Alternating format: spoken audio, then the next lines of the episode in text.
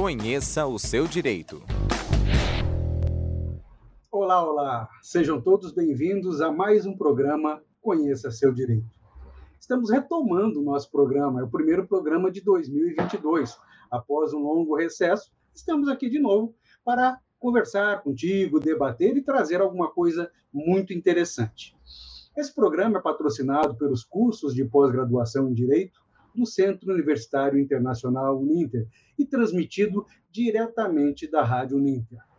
Eu sou o professor Silvano Alcântara, coordenador desses cursos, e hoje trazemos uma convidada muito especial que vai trazer um assunto de vital importância e tenho certeza que muita gente desconhece.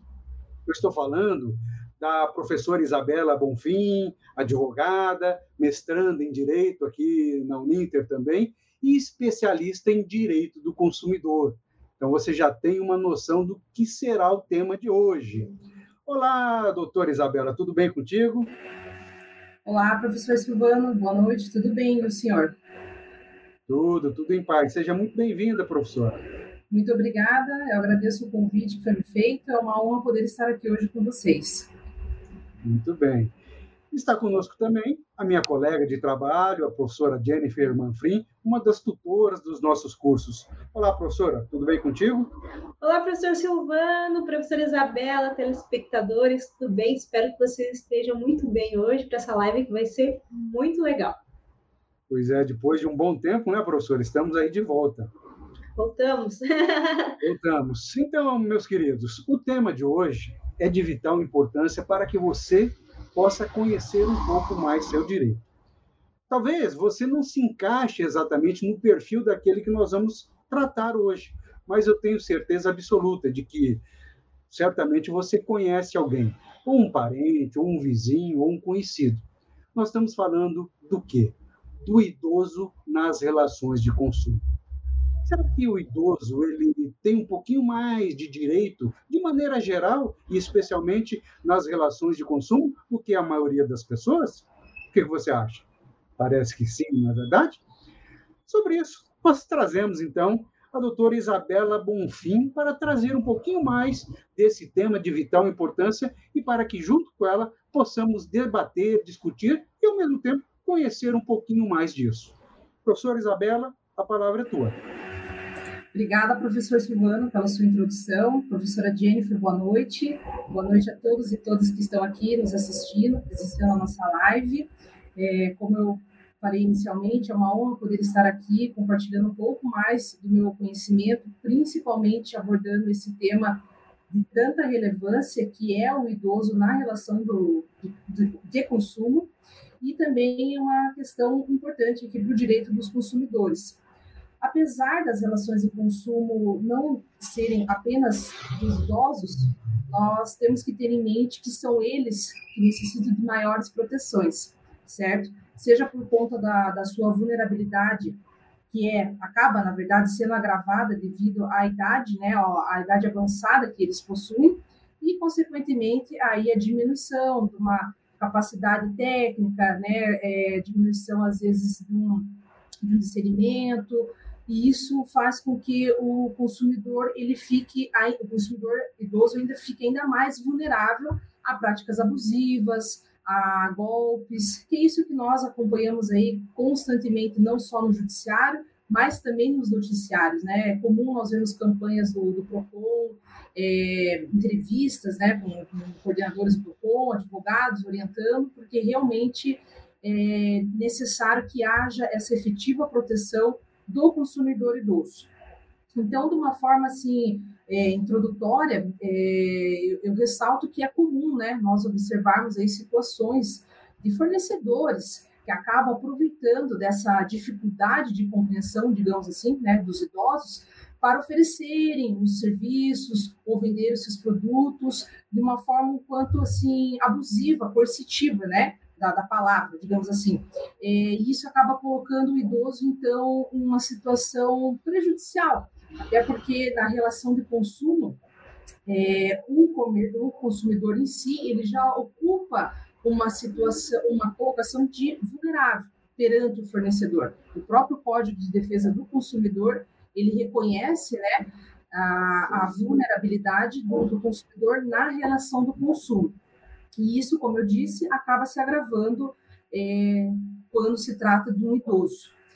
A questão da proteção dos idosos, que essa é a principal fundamentação que eu trago nesse momento, ela está pautada, obviamente, na nossa Constituição Federal, né? O, o artigo 230 ali, ele reforça que é dever do Estado, da família, é, amparar as pessoas idosas.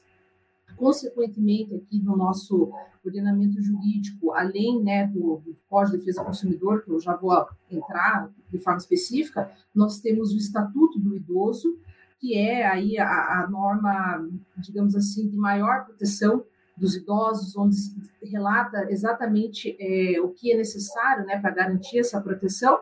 E, claro, nós temos aí o Código de Defesa do Consumidor, que é um instrumento que rege a relação dos consumos.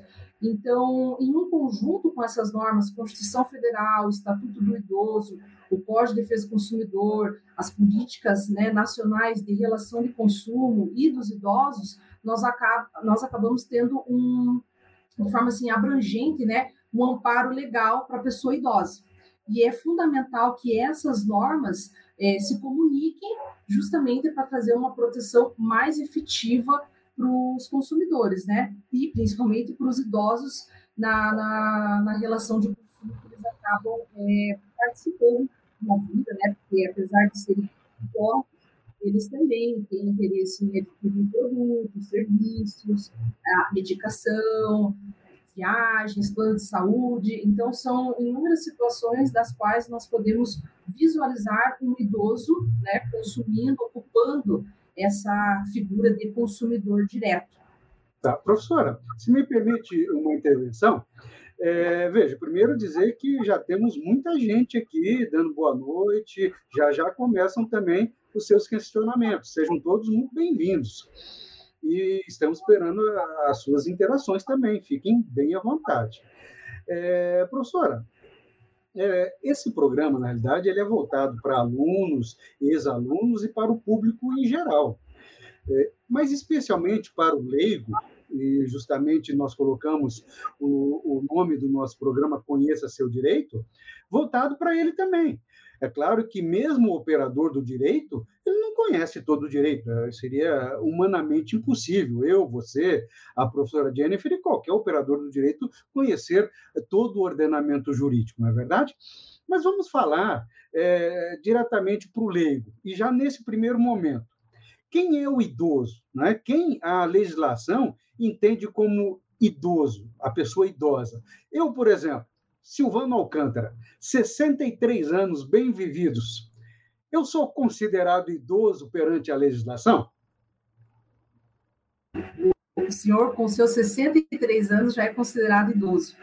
Porque o Estatuto do Idoso, no artigo 1 ali, bem no comecinho, ele já define que o idoso é aqueles que possuem 60 anos ou mais. Então, a partir dos 60 anos, a pessoa já é considerada idosa e passa a enquadrar, né, a figurar, na verdade, na qualidade do idoso, do, do hipervulnerável. Então, pessoas a acima de 60 anos, né, a partir de 60 anos, é, são aqueles que são considerados idosos e passam a gozar dos direitos fundamentais inerentes né, à, à pessoa humana idosa, no caso. Desculpe, eu estava sem microfone. É, é, ao vivo, professor, é isso. Né? É, eu gostei da forma com, com que você colocou, é, dizendo assim que as pessoas consideradas idosas já gozam é, é, do seu, de alguns direitos previstos pela legislação. Que eu não gosto de, de usar outro termo que é comumente utilizado também, que é privilégios. Eu não vejo como privilégio nenhum. É, eu vejo como direito, mesmo garantido pelo ordenamento jurídico, não é verdade? E muita gente, às vezes, até nós mesmos, é, falamos, ah, tem privilégios, tem. Né? Eu não vejo, eu particularmente não vejo como privilégio, sendo um direito a ser, ser exercido. E nesse ínterim é que é, a maioria, eu tenho quase certeza que a maioria dos idosos não sabe de muito direito que é previsto na nossa legislação. Espero que a partir do que você traga para nós hoje, já saibam de um pouquinho mais. Pois é, professor Silvano, exatamente isso. Inclusive, é, uma das principais dificuldades dos idosos, não só na relação de consumo, mas qualquer outro tipo de relação, é essa, esse acesso, a dificuldade em acessar as informações, né? É, é, é a dificuldade em ter conhecimento dos seus direitos. Muitas vezes o idoso ele adquire um serviço, ele adquire um produto e pode ser que ele se arrependa e acaba, por não conhecer seu direito, ele acaba indo, digamos, na onda do fornecedor, né? Muito comum com os idosos, justamente devido à idade, né? Já está cansado, já tem toda aquela situação que o torna vulnerável. Mas, assim, é importante que o idoso ele tenha ciência de que o estatuto os idosos, já logo no começo ali, alguns, digamos assim, algumas garantias, né, ou direitos, como a gente comentou aqui, inerentes à sua condição é, de redução, a gente chama assim, de capacidade intelectual, de capacidade física, né? Então, por exemplo, um idoso, ele não tem condição de ficar mais de meia hora de pé numa fila esperando atendimento num banco, por exemplo. Por isso que nós temos a garantia do atendimento preferencial ao idoso por exemplo. O idoso, às vezes, quer se é, locomover, ele, às vezes, já não, não dirige mais, então, nós temos, então, a gratuidade do serviço de coletivo, né, urbano. Então, o idoso ele pode pegar um ônibus público sem ter que pagar uma passagem. Isso para facilitar a locomoção dele, às vezes, em um parque, de, de poder visitar um familiar, algo nesse sentido. Outra também é garantia. Nesse aspecto, professora, se você me permite, é, porque ah, as perguntas vêm, começam a, a, vir bastante. E já tinha uma, antes de você mesmo falar, é, Ezequiel, na realidade, ele diz o seguinte: é, é a legislação que permite o idoso é, ter o transporte gratuito é municipal, estadual ou federal? Porque na minha cidade só permite que o idoso com mais de 65 anos tenha esse, é, essa gratuidade. Então, essa questão da gratuidade, ela decorre da lei federal, que é o Estatuto do Idoso. Ele que traz a garantia no, no rol dos incisos ali, que, é que são vários, né? Então, como você falou, às vezes, para a gente decorar todos, mas dentre as opções, há essa questão do idoso do, acima de 65 anos da gratuidade de utilizar o transporte público no caso. E não só o transporte público, né, é, municipal, mas também o, o é, é, por exemplo, aqui em Curitiba nós temos a região metropolitana, né, aquelas cidades ah, mais próximas. O intermunicipal da, também. Centro, né? uhum. Isso. Uhum. E quando for fazer, por exemplo, uma viagem interestadual, a companhia, né, a, a, transportadora ali, ela também tem que fazer a ressalva de pelo menos dois assentos destinados aos idosos, que seria essa garantia da gratuidade de locomoção também. Então, isso é garantido pelo Estatuto ali, do Idoso. Pelo Estatuto do Idoso, exatamente. Que é a Lei 10, 4, é, 741 de 2003, salvo engano, é isso? 10741, isso, exatamente. 2003. Vai fazer 20 anos aí no ano que vem. Pois é. E o, o CDC, na realidade, vai fazer 32, ele é de 90, né? Sim, é de 90. E, e ainda é pouco. Ele é de 90, ele faz 32. Mas é interessante, é, falando sobre o CDC, que ele é pouco conhecido, na verdade, né? As relações de consumo parece que elas estão muito mais. Vocês estão me ouvindo? Sim parece que elas estão muito mais complexas também. E o CDC, na época que ele foi feito, ele não conseguiu acompanhar essas evoluções. E eu digo isso porque outro dia minha avó queria comprar uma televisão e na cabeça dela era só ela ir lá e comprar uma televisão. Daí meu pai começou a falar para ela: não, você tem que ver se tem entrada isso, tem entrada aquilo. Ela falou: nossa, mas nem quero comprar mais uma televisão, é muito difícil comprar uma televisão hoje em dia. E daí ficou essa questão de que antes o, as pessoas só iam na loja e compravam a televisão. O vendedor falava essa é boa e levava para casa. Agora a tecnologia evoluiu tanto que todos os serviços, todos os produtos, eles têm uma série de peculiaridades que têm que ser analisadas. E como é que você vai passar isso para uma pessoa que veio de uma outra época, né? Se para gente, para nós que somos mais jovens, já é complicado você comprar um computador, você já fica lá horas e horas pesquisando, imagina para uma pessoa que não é acostumada com isso. Então, é, é, é importante que existam essas normas de garantia para os idosos, principalmente por isso. E voltando àquela questão do professor Silvano dizer que é um direito, não, não um benefício, é exatamente isso, é tratar os iguais como iguais na medida das suas desigualdades, porque a pessoa idosa, ela não é igual a mim, por exemplo, eu não sou uma pessoa idosa, eu tenho, eu, eu ainda tenho a minha visão perfeita e etc e tal. Então, precisamos garantir para aquelas pessoas que já fizeram tanto pela sociedade o respeito aos seus direitos, não serem enganadas, né? O que é muito triste também a gente pensar que tem gente passando a perna em idosos para conseguir vender alguma coisa, é, empréstimo consignado, que eu acho que a professora Isabela pode daqui a pouco falar um pouquinho para a gente, que é um grande problema. Eu trabalhava no Tribunal de Justiça como assessora, pegava muitos casos de idosos que tinham 15 empréstimos consignados no seu nome, porque a, a promessa que, que eles dão para essas pessoas é muito vantajosa. Juros de um pouco mais de 1% ao mês, você não consegue em lugar nenhum do mercado para fazer de forma consignada, mas colocando 300 empréstimos ali para a pessoa responder e ela não tem, não, não tem pensão que funcione, né, nesse caso.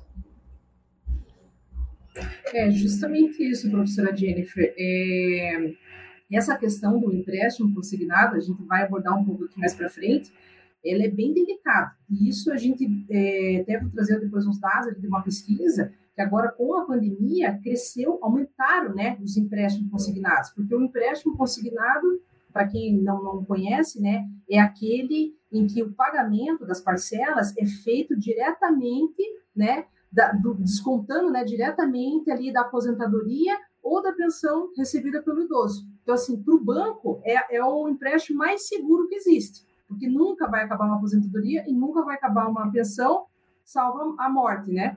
Diferente, às vezes, uma pessoa que é empregada pode vir, vir a ter a, a situação de desemprego. Então, o idoso, ele é uma garantia, é uma boa fonte pagadora para o banco. Então, por isso que eles acabam ofertando, né, liberam facilmente o crédito para o idoso e, consequentemente, nós vemos aí o cenário do superendividamento, que é algo que foi muito debatido o ano passado, até por conta da legislação que veio modificando ali, incluindo alguns dispositivos no, no Código de Defesa do Consumidor, inclusive incluindo ali nos direitos é, fundamentais, né, direito básico do consumidor, a garantia é, de preservação do mínimo existencial, a garantias de, de, de, educação financeira, de práticas de crédito responsável, é, algumas vedações ali na publicidade de, de oferta de crédito para o idoso diretamente, tudo isso já visando né, essa, esse cenário que nós enfrentamos com o idoso, que ele acaba, é, muitas vezes, sendo o sustento de uma família. Então, às vezes, tá, mora um idoso com o filho, com a nora, mais um netinho, e, digamos que o filho, a esposa ficou idoso, vai ser o consignado que o idoso solicitou, e, consequentemente, acaba é, interferindo né, nessa questão da, da, do mínimo existencial. Então, se, se ali um idoso ganha mil reais de uma pensão e ele acaba é, extrapolando né, ali um limite de 30% do, dos seus rendimentos para pagar empréstimo, com que, que ele vai sobreviver? Como que ele vai comer? Como que ele vai pagar ali, às vezes, um aluguel, uma medicação? Afinal, geralmente, as pessoas com a idade um pouco mais avançada, idade avançada que eu falo, Silvano, é 70 anos, 80 anos, aquelas pessoas que estão mais um pouco assim debilitadas, né? Então, isso acaba. É, e, 63, muito. então, não é tão avançado assim. Não.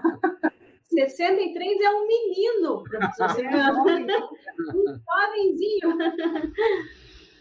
Tá Professora é. Isabela, nós recebemos uma pergunta aqui da Priscila Gra, eu acho que eu falei certo.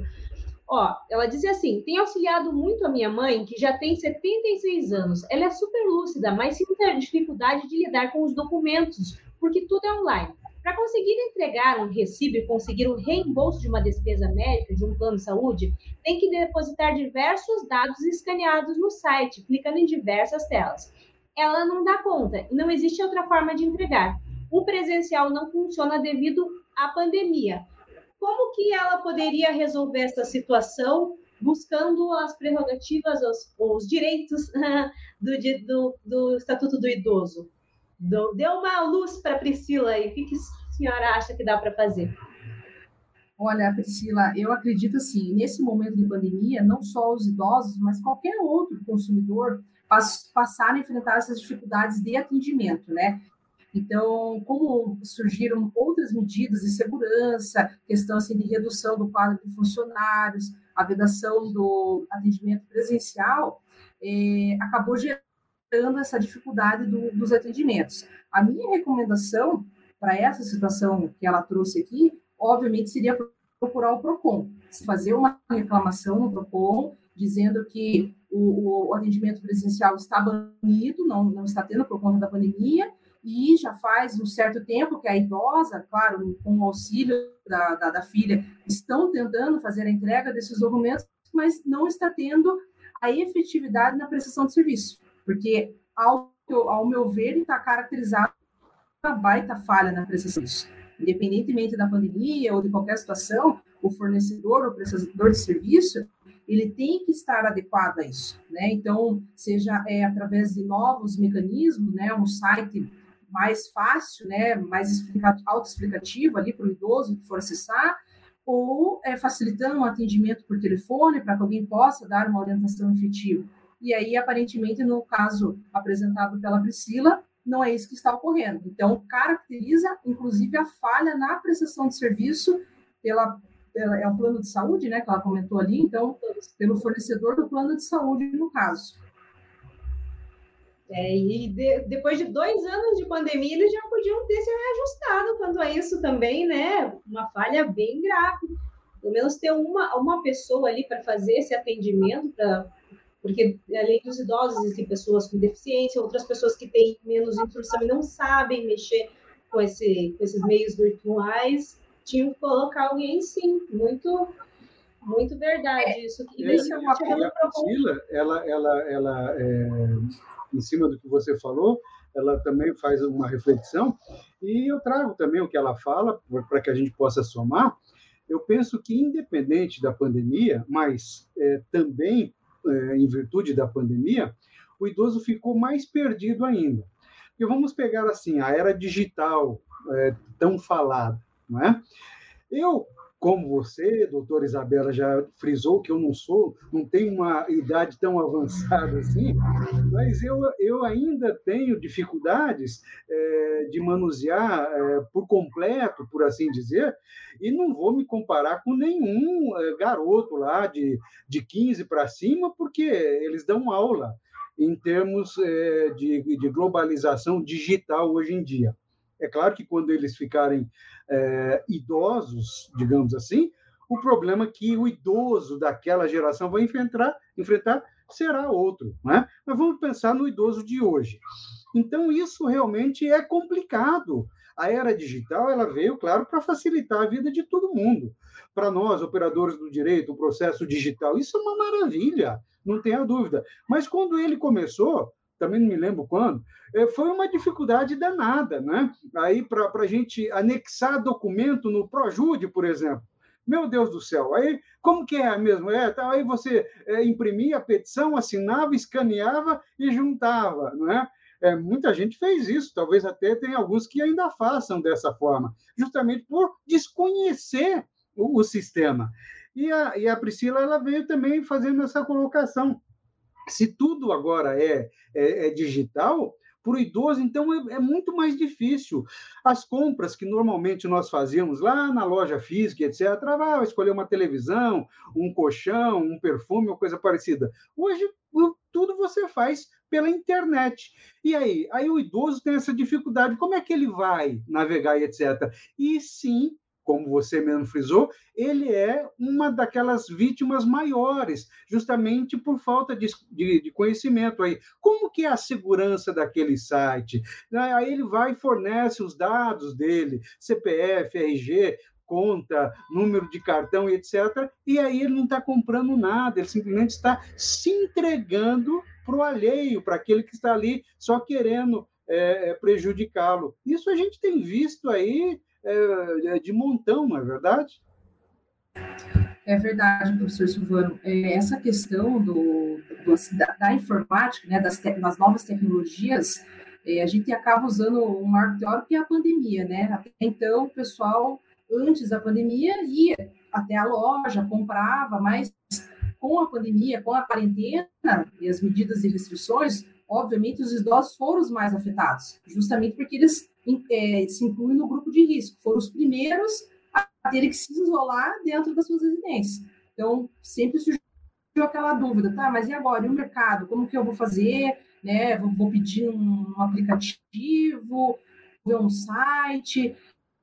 Bom, para eles, com certeza, eles foram os, os que mais tiveram dificuldades. Se presencialmente já é complicado você, às vezes, entender, compreender melhor as, a, as cláusulas de um contrato, por exemplo, imagina isso online, né?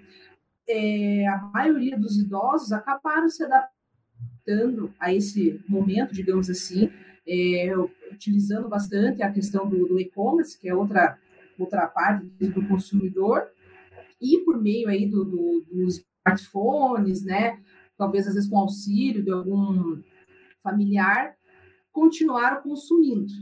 Então, essa, essa dificuldade, às vezes, deles de acessar o site, serem vítimas de um golpe, eu vejo que como né, segurar isso seria através da efetividade das leis, né, das punições e da proteção. Sempre fazendo aquelas campanhas, utilizando os, os meios de comunicação. É comum nós verificarmos, às vezes, um comercial né, na própria TV aberta, é, alertando de fraude, alertando no cuidado com o site.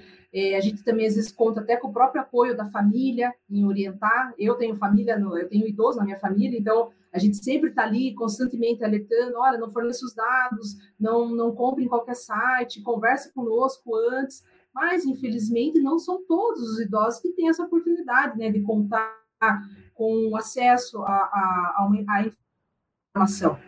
Então, eles acabam ficando à mercê desses golpistas, né? Desses, dessas pessoas que acabam aplicando não só um golpe de, de, um produto, mas também os bancários, né? Agora, eu mesma tive recentemente, pois eu advogo na, na área do consumidor, tive uma cliente idosa, 82 anos, ligaram na, na, residência dela, informaram todos os dados, se passando como funcionário do banco do qual ela é correntista. Resumindo, né?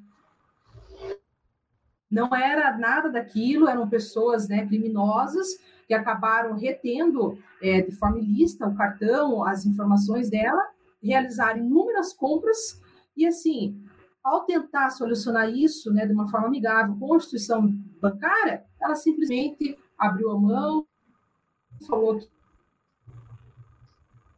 não, que não era responsável por uma pessoa idosa que tem aquela tradição da é, como é que eu posso dizer assim, eles, eles trazem muito a confiabilidade na pessoa, né? Então, eles confiam. Se eu chego e falo uma coisa, eles vão, eles vão confiar em mim. Então, é, uma situação bem complicada, pois o banco acabou, assim, se esquivando da responsabilidade e nós fomos obrigados a juizar uma ação contra a instituição financeira para que não houvesse a negativação do nome dela, pois uma pessoa honesta não queria ter o nome é, sujo, né, digamos assim, perante os órgãos de proteção ao crédito, e, consequentemente, por todo o abalo moral que ela sofreu de ter sido vítima né, de, de golpistas que tiveram acesso aos dados dela.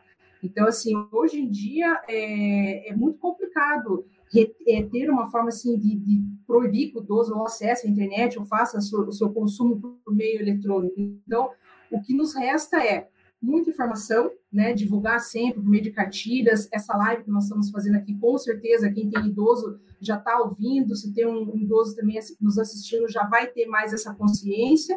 E sempre, na, na caso não for possível, né, resolver de uma forma extrajudicial, nós temos que procurar o Poder Judiciário por estar resolvendo aí eventuais prejuízos que o idoso venha a sofrer diante dessa situação.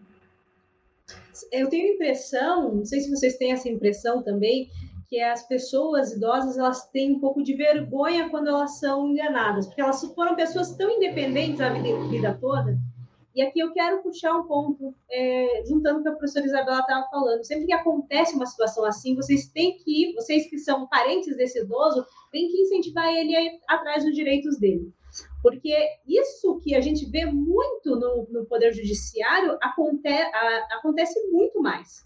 O número de idosos que não leva essas questões nem para o PROCON, nem para a judicialização é enorme. Por quê? Porque eles se sentem mal. Ele, é, por exemplo, essa questão do consignado é, ele pega, liga para reclamar para o gerente, o gerente fala, não, mas eu te expliquei. E ele se sente mal porque ou ele não lembra, ou o gerente não explicou mesmo, ou explicou daquele jeito que a gente sabe como que eles explicam, né? Querendo mostrar que existe uma vantagem ali que não existe. Então, vocês que estão aí, que têm idoso em casa, incentivem eles, se eles forem enganados de alguma forma, a irem atrás dos direitos deles. Porque só assim, só com as pessoas indo atrás, é que as instituições financeiras vão, principalmente, né, vão parar de repetir esse, essas condutas. Por enquanto, eu acredito que está ainda sendo muito vantajoso para eles fazer isso economicamente. Eu pago uma indenizaçãozinha aqui de danos morais de 5 mil reais e fica por isso mesmo. Só que a quantidade de idosos que fizeram aquele consignado de uma forma ilegítima. Então, isso é um grande problema. E, uma, e mais uma coisa aqui que eu vou falar para os jovens: respeitem os idosos e ajudem seus pais, seus avós quando eles precisam. Eu conheço muita gente que reclama, sabem, de ajudar o avô. Ah, ele quer que eu mexa no celular de novo. Mas quando você era criancinha lá, aposto que ele te ajudou a aprender a andar, aprender a comer. Então, é, para com isso e vai ajudar os seus, os seus avós, os seus pais. é verdade. Né? Opa, perdão, esqueci o microfone mutado aqui. Mas isso é verdade, Jennifer, como eu falei no início, é, a família é dever da família, é uma norma constitucional. A Constituição impõe isso, não só ao Estado, obviamente, né, como protetor, mas a família tem esse dever. Então, aqueles que têm, possuem o idoso na família, não, não tem como ignorá-lo ou deixar de ajudar. E também não podemos abusar deles. E essa questão do consignado, é que nem eu falei, muitas vezes, claro, o próprio idoso, na primeira vez, é ele mesmo que vai lá e faz o, o consignado. Mas tem é, pesquisas que demonstram que aquele idoso que repete o consignado logo em seguida, já não é bem diretamente uma vontade dele. Ou é um filho que pediu o nome, ou é um, um neto que está precisando de alguma coisa, então, assim, nós, como fam família de um idoso, também temos que ter essa consciência e não abusar deles, né? Já temos aí os fornecedores, né, os terceiros de má fé, então acho que a gente precisa ter essa consciência de exercer o papel da proteção, incentivando a, a, a nem você pontuou, né, de reclamar, né, de reivindicar os seus direitos, que não é um favor, né, é um direito, ele eles precisam ser observados e respeitados por toda a sociedade, por todo mundo, e na medida da qual a gente, na pior das hipóteses, acaba recorrendo para o judiciário da vida, né? Que também é um pouco desgastante para os idosos isso. Com certeza. E aqui a, a Lídia, ela fez uma, uma observação que é bem relevante Muitas vezes o idoso se sente desamparado pela família, com medo de perguntar, tirar uma dúvida e com isso acaba sendo vítima de muitos golpes. E com isso acaba sendo vítima de muitos golpes. E é verdade mesmo, é, eu, é o que eu vejo com os idosos que eu tenho por perto. Eles, eles, como foram pessoas muito independentes por muito tempo, às vezes, se, se, eles pedem alguma coisa e a, pessoa parece que não gostou muito, vai fazer com muita má vontade, eles já preferem tentar fazer por eles mesmos e daí acaba tendo um prejuízo maior. Mas isso que você falou, professora Isabela, é muito relevante, essa questão do, do dos empréstimos para outros parentes. E eu gosto muito de pesquisar sobre investimento e sobre economia, sobre finanças em geral. Estava vendo outro dia um vídeo que vocês não vão acreditar o, o rapaz lá, ele estava explicando como é que fazia para sair das dívidas. E uma das dicas dele era você pegar alguém da sua família que conseguia um empréstimo consignado e trocar uma dívida grande por uma dívida pequena. Ou seja, quem que tem, quem que consegue um consignado com juros de 1, 2% ao mês, na maioria das vezes? Os idosos, né? Então, olha, olha só o péssimo exemplo que dá, porque às vezes as pessoas até não fazem por mal, elas acreditam mesmo que elas vão pagar aquela dívida. Só que a gente sabe que não é bem assim. Teve sabe um caso... que... Ah, desculpa, não, pode continuar. Eu, eu já trabalhei em um caso que a filha tinha feito os empréstimos no nome da mãe, e num, numa reviravolta inédita, porque vocês são juristas, sabem que o banco nunca tem a gravação daquele negócio, né? Daquela ligação que eles fazem. Eles nunca têm.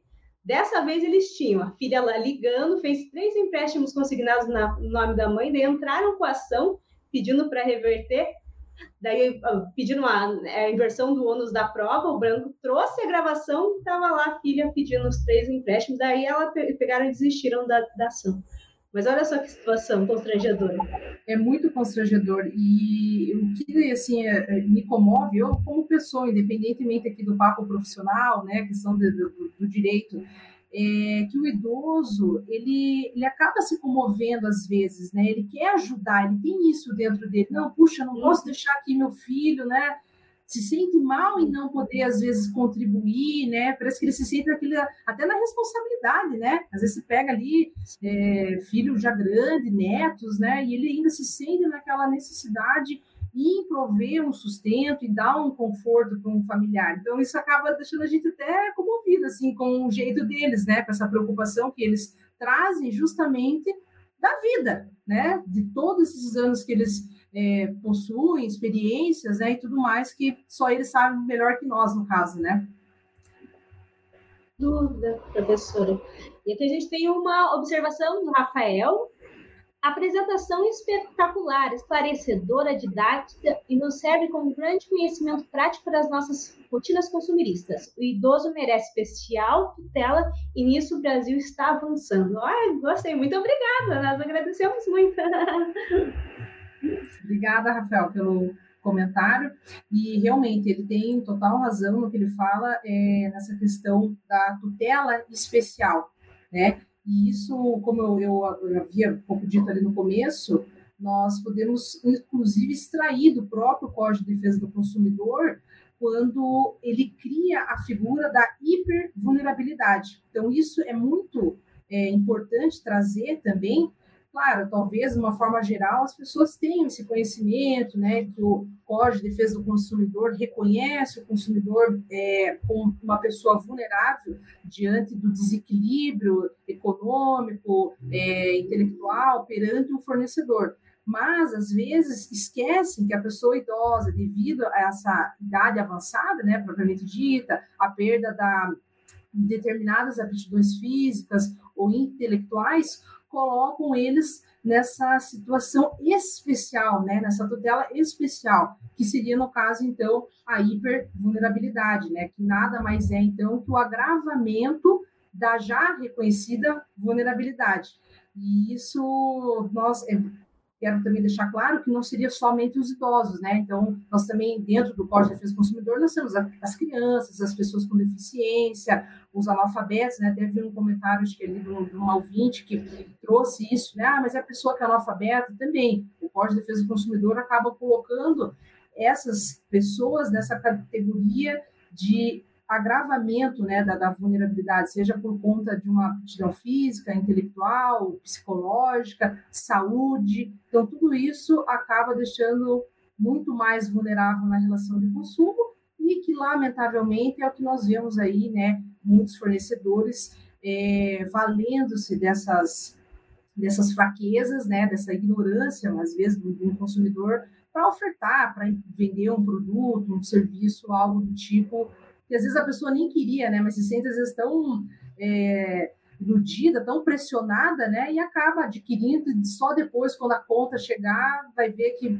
fez um, não fez uma boa escolha, digamos assim, é, né? É, até porque também eu creio que uma, uma, uma das situações que fazem com que é, sejam presas mais fáceis também É porque, em tese, o idoso ele também tem um poder aquisitivo melhor do que o jovem, por assim dizer. Né? A pessoa com mais de 60 anos é, trabalhou a vida inteira, talvez esteja aposentada, ou ainda esteja trabalhando e tem alguma renda. Então, é mais fácil ser é, uma presa para quem realmente está, está buscando. Mas também, professora, eu creio que é importante ressaltar que, é, independente de outros direitos que muitas outras categorias também têm, por exemplo, o deficiente, a criança e etc., o idoso, como você diz, a partir dos 60 anos, garantido pelo Estatuto do Idoso, ele tem esses direitos tão somente em virtude da sua idade, independente de, de ter qualquer outra doença. Não é falar, não, mas ele tem é, é, Parkinson, ele tem Alzheimer, ele... não, independe de qualquer coisa. Nós estamos falando aqui estritamente direitos a ele garantido em razão da sua idade, não é verdade? Talvez até numa sequência natural, é, o estatuto mude esse parâmetro de idade, porque nós é, sabemos, nos dias de hoje, pessoas com acima de 60 anos são produtivas, altamente produtivas, 60, 65, 70 anos, não é? estão aí na labuta e, e fazendo muito, talvez até em determinadas situações, do que muitos jovens também até em virtude da sua experiência, enfim. Não é? Mas hoje o que nós temos é isso, que a partir dos 60 anos é considerado idoso, é? independente de qualquer outra coisa que possa ter. É, por isso que eu gostaria, então, de ter trazido aqui esse realce em relação ao, à idade, tão, tão somente, não é verdade? Exatamente, professor Silvano. Como o senhor já pontuou, a lei é clara.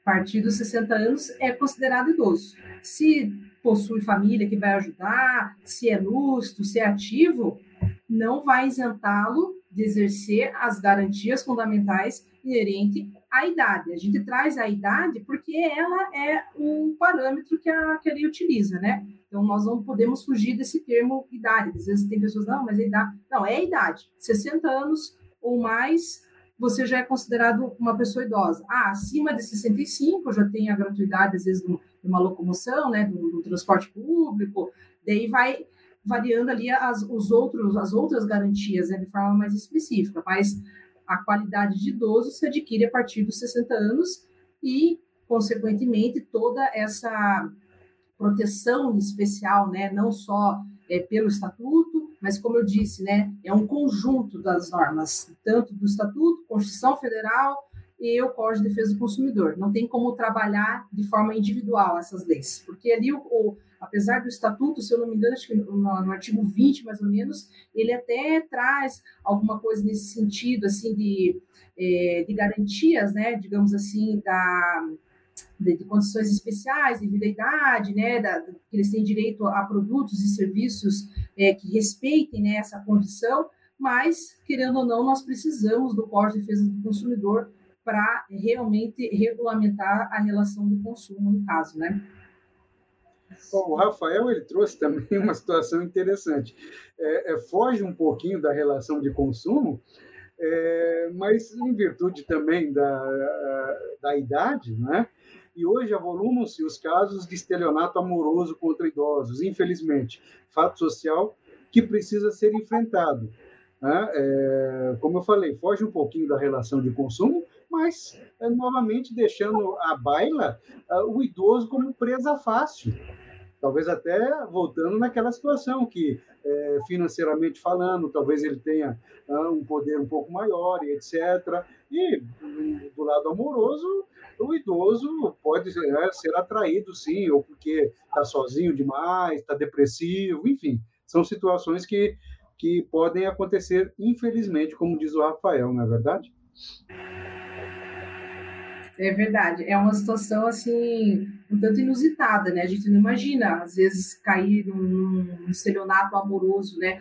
Mas é, às vezes o idoso realmente ele se sente solitário, né? E acaba é, recorrendo a, por exemplo, talvez um aplicativo, né? De, de, de, de namoro ou o próprio consumo em si, né? Então, às vezes ele pensa, ah, vou comprar um celular novo, vou comprar um carro novo, vou pegar um empréstimo para fazer uma viagem, né, para algum lugar interessante, enfim, são coisas inerentes da não só nesse caso pessoa, de, mas... de, ofertas, é, professora, é, vamos falar assim, nós sabemos que existem práticas abusivas na relação de consumo de maneira geral, mas você teria um ou outro exemplo a trazer é, de prática abusiva destinada diretamente ao idoso?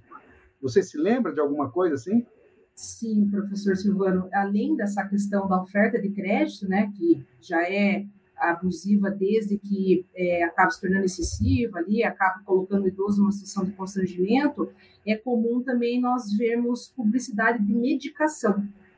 Ou seja, né, os idosos geralmente acabam, é, até mesmo pela própria televisão, rádio, ou em conversa com outros amigos ali, eles, é, diante dessa falta de informação, né, eles acabam acreditando nessas campanhas publicitárias, né, eles acabam deixando de considerar os possíveis riscos nocivos para a própria saúde, por acreditar que estão adquirindo uma, uma medicação milagrosa, né? Então, é comum, por exemplo, algum outro dia eu estava rodando ali o, a TV, eu vi, né, nesses programas de noticiário regional, fazendo a divulgação de um produto, né, uma medicação que era nitidamente destinada ao idoso, né, ao homem idoso. Só que assim, a gente não sabe, às vezes o idoso ele tem uma enfermidade que aquele determinada, aquela determinada medicação pode lhe trazer consequências gravíssimas, até é, mesmo. É, sem contar que é sabido que toda e qualquer droga, por mais que faça bem é, para um mal, ela pode fazer mal para o organismo de maneira geral.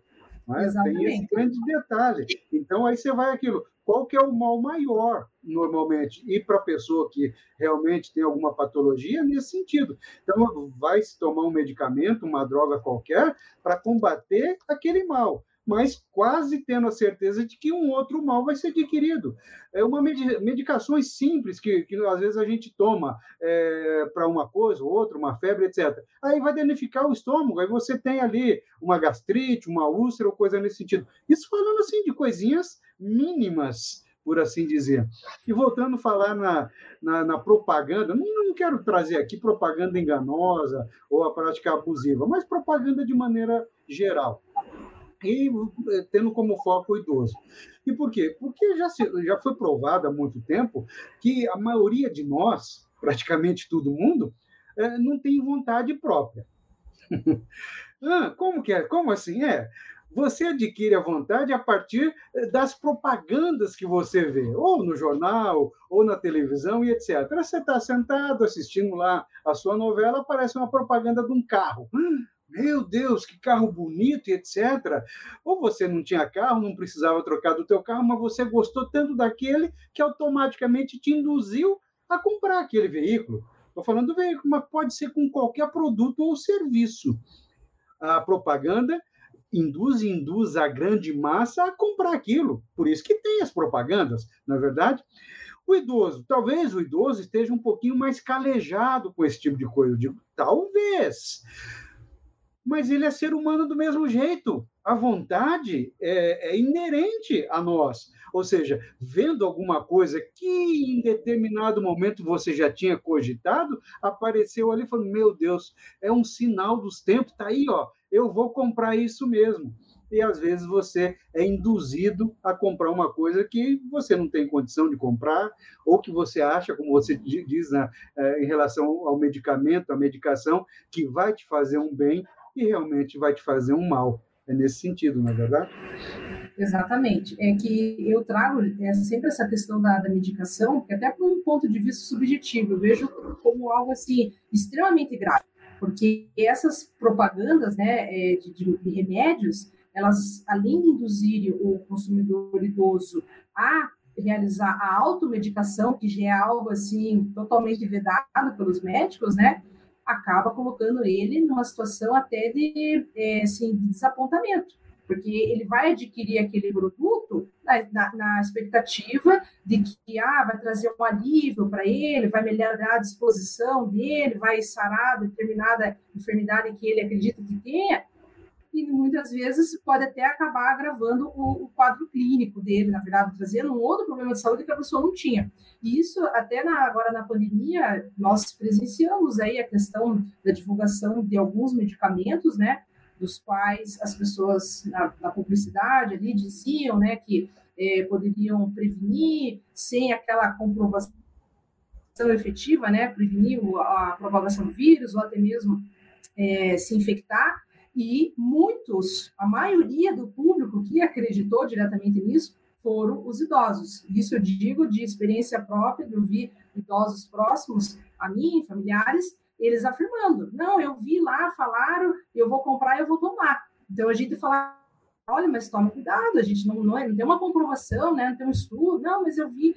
Então, assim, aí a gente vê, né, ali no, na, na prática, né, digamos assim, o perigo que é isso. Não só, às vezes, um, uma medicação, mas também uma viagem, um plano de saúde, né? A pessoa vai lá, promete rios e fundos, que vai ser assim, vai ser assado. Na hora que você vai acionar, vem a surpresa. Ah, mas não tinha essa cobertura, ah, mas é porque a sua idade não sei o quê, porque tem doença pré-existente. São N situações que a gente acaba vendo aí no dia a dia, né? Não só no judiciário, mas também é, colegas que comentam que tiveram essa experiência, na televisão a gente vê bastante, então é preciso né, que tenha cuidado com essa, com essa tipo de publicidade, inclusive ali o Código de Defesa do Consumidor, né, ele traz é, que é um, um, direito básico do consumidor a proteção é, contra a publicidade enganosa e abusiva, e obviamente isso se aplica ao idoso, né, a partir do momento que ele figura ali na, na, na questão do consumidor, na, na, na relação de consumo, né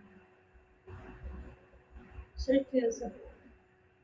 Mas a gente vê bastante disso mesmo. Professora Isabela, se, é, na sua prática, assim, quais são as práticas abusivas mais comuns? Tem alguma além das que a gente já falou até agora? Dos idosos? em relação aos idosos. Que o que, que mais acontece assim? Eu via mais essa questão do consignado. Para mim, essa era a praga do século. Essa questão da oferta de crédito, Jennifer, pode até parecer que nós estamos sendo repetitivos aqui, mas é que realmente, se a gente fizer um levantamento, é isso que mais vai aparecer, né? É onde o, o, o tanto o Código de Defesa do Consumidor quanto a, a próprio Estatuto do Idoso é, tentam preservar que é essa questão da dignidade do, do, do idoso, né? Porque a partir do momento que o consumidor, o consumidor idoso adquire um crédito, tem esse fácil acesso ao crédito, ele vai estar comprometendo, por exemplo, a renda mínima dele e que, consequentemente, vai afetar a sobrevivência e a dignidade dele. Né? Então, às vezes, a gente vai ver idosos em situações precárias porque, infelizmente, é, foi vítima dessa abusividade, dessa, dessa oferta abusiva de crédito e da facilidade que nós vemos por conta do. do... Ai, perdão, agora me, me fugiu aqui a palavra. Mas, enfim, é, eu vejo como a oferta de crédito um dos casos mais corriqueiros, certo? Da, da publicidade abusiva, né? Da oferta abusiva com relação aos idosos. Inclusive, até um fato interessante que eu ia tratar no outro momento, aqui no Paraná nós temos, né? Uma lei estadual que proíbe as instituições financeiras de ofertarem e celebrarem contrato por de empréstimo por telefone. E assim, parece que, que é uma coisa assim, ah, mas isso. Não, tem muita gente que não sabe disso. É, não sabe? Não, é, não, e, e, é bom que se deixe bastante claro, professor. Então, é. continue é, trazendo isso aí. É, porque, assim, é, às vezes liga a instituição, não, né, como não quer nada, diz que ofereceu um negocinho, e quando for ver, ele já está fazendo o idoso assinar o contrato. Agora eu, eu, pergunto: imagina, o idoso diretamente na agência, pessoalmente lá, ele já não tem acesso a todas as informações que ele deveria ter, imagine isso por telefone. É impossível. Né? Ali o idoso só vai perguntar quanto vai me custar, quanto que vai descontar e que dia que eu tenho que pagar. Aquelas demais cláusulas que são obrigatórias, né, que é ter esse acesso, eles não vão informar para o idoso. Então, é, assim. E, é uma... e, e, o problema também, como nós já falamos aqui, É, eu, te, eu, acho que não tem uma estatística mais efetiva, porque, porque muita gente não sabe, muita gente tem vergonha de dizer. Nesse aspecto, que o, o idoso também é levado a se, se endividar, especialmente nesse crédito é, consignado, em virtude dos seus parentes porque é, é, mais fácil de fazer e etc. E, a bem da verdade, o dinheiro nem é para ele. E aí nós sabemos que, que tem um empréstimo em cima do outro, é um para quitar o anterior, é, o, o novo é, ampliando a, a, o número de parcelas, diminuindo, enfim. A gente sabe que é, conseguem fazer de diversas formas esse tipo de situação. E eu penso, pra, é, bem particularmente, que sim, dessas práticas, ou seja, o idoso é muito mais presa, especialmente nos chamados créditos consignados. Mas, professora, infelizmente, nós já estamos é, caminhando para o final é, do nosso bate-papo. Uma hora passa muito ligeiro, especialmente quando nós temos um assunto de vital importância e com a participação maciça dos nossos ouvintes. Então, eu gostaria de é, buscar esses últimos cinco minutos para que você trouxesse mais alguma coisa, mas pegando um gancho de um dos nossos é, telespectadores, do Rafael, e, e, depois eu faço, então, um complemento. O Rafael é, diz assim, ó, e muitas vezes o idoso não sabe que pode desfazer compras feitas à distância, dentro do prazo de sete dias, exercendo o direito encartado no artigo 49 do CDC e reembolsando integralmente os valores. Estamos falando, então, de pandemia, de é, época digital, que muita gente faz compras pela internet, especialmente o idoso. É, e se quando ele descobrir que foi enganado, ele tem tempo para isso, está aí, ó, muito claro.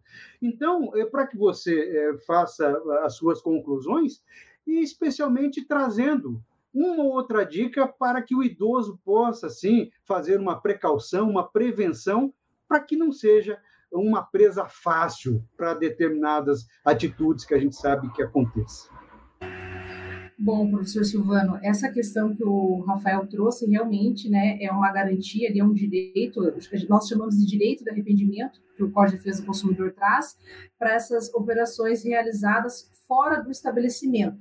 Então, assim, desde que a, o consumo, né, a compra seja feita notebook, pela internet, ou até mesmo pelo próprio telefone, uma ligação, o consumidor aí tem um período, né, um prazo de sete dias para ele se arrepender e procurar a desfazer esse negócio que ele fez. Isso, às vezes, é possível utilizar justamente nessa questão, às vezes, da contratação por telefone, né? Às vezes o idoso está ali na ligação, acaba aceitando, ou até mesmo é, pela dificuldade né, em manusear o celular, algo nesse sentido, acaba clicando ali, adquirindo sem querer um produto pela internet. Então, graças ao nosso queridíssimo né, Código de Defesa do Consumidor, que é o grande protetor dos consumidores, nós temos esse direito de arrependimento. E, para mais ou menos caminhar para o final, a minha dica é, a, a primeira, seria a questão da informação, isso é uma proteção, é uma garantia não só do idoso, mas também trazida ali pelo Código de Defesa do Consumidor, nós temos que preservar a informação adequada para o idoso, para que ele não caia num golpe, para que ele saiba o tipo de produto, o tipo de serviço que ele está contratando. Então, isso é uma obrigação do fornecedor emprestar, certo? É, as nossas políticas né, de, de relação à questão do idoso, a questão do, do consumidor também, é, trazendo maior, mais proteção né? Então, assim, que a gente ouviu um comentário ali que precisa de leis eficientes, realmente nós temos, mas podemos evoluir cada vez mais conforme também a nossa sociedade vai se desenvolvendo, então, por meio de novas tecnologias ou outras situações que vão surgindo no cotidiano e que exigem maior, uma nova regulamentação, digamos assim. E, claro, o idoso ele sempre tem que estar atento. Se sentiu lesado, nós temos o PROCON, né? nós temos outros órgãos, como o próprio juizado especial, podem estar orientando. É, o Estatuto do Idoso ele é de fácil acesso, de fácil compreensão. Então, se o idoso se sentir lesado, é fundamental que ele denuncie, tá? É, tanto o Estatuto do Idoso, essa lei estadual que eu comentei, o CDC, eles trazem punições com aplicações de multas para esses fornecedores que não respeitam, né, que, que fazem a prática abusiva, que fazem a publicidade enganosa. Então, é fundamental que o idoso, claro, tenha conhecimento dos seus direitos e, a partir disso, reivindique. Se sentiu lesado? Não, eu vou reclamar. Não, não precisa se sentir acanhado, não precisa ter vergonha, né? Nós estamos aqui para ajudá-los e, e, assim, de uma, de uma forma até que a sociedade caminhe para isso, porque o idoso do futuro seremos nós. Então, hoje eu não sou idoso, mas amanhã você. ainda bem, eu serei idoso do futuro. Né? nós temos que pensar nisso, não adianta ignorar o fato. Amanhã nós seremos os idosos do futuro, né? Então, é importante que todo mundo tenha essa consciência, assim como demais outras situações, né? Meio ambiente, tudo tecnologia. Então, o idoso, ele não vai se extinguir. Nós sempre vamos ter uma, uma população idosa e temos que trabalhar sempre para que ele tenha a efetiva proteção do Estado, da família, é, nas relações de consumo ou qualquer outra situação da qual ele possa participar. Ok. Professora Jennifer, suas conclusões? Faço minhas as palavras da professora Isabela, acho que essa finalização foi perfeita. E para finalizar, compartilhe esse vídeo com os idosos da sua família, com todas as pessoas, para que eles saibam o que fazer quando se sentirem lesados. Isso. Professora Isabela, muito obrigado é, por ter vindo é, discutir conosco um assunto tão importante. As portas do nosso programa estão abertas. Sempre que puder, venha nos ajudar, venha debater é, um pouquinho mais sobre algum tema que você acha interessante. Professora Jennifer, muito obrigado. Muito obrigado a todos que estiveram conosco até agora. Alunos ou não alunos, esperamos ter trazido um pouquinho mais para que cada um de nós possa conhecer mais um pouco o seu direito na próximo, no próximo mês estaremos novamente aqui, certamente com um assunto que vai lhe interessar. É, procurando no, na uninter.com, no nosso site, busque ali nos cursos de pós-graduação em Direito, certamente você vai encontrar algum que realmente você tenha interesse. Um forte abraço e até a próxima. Conheça o seu direito.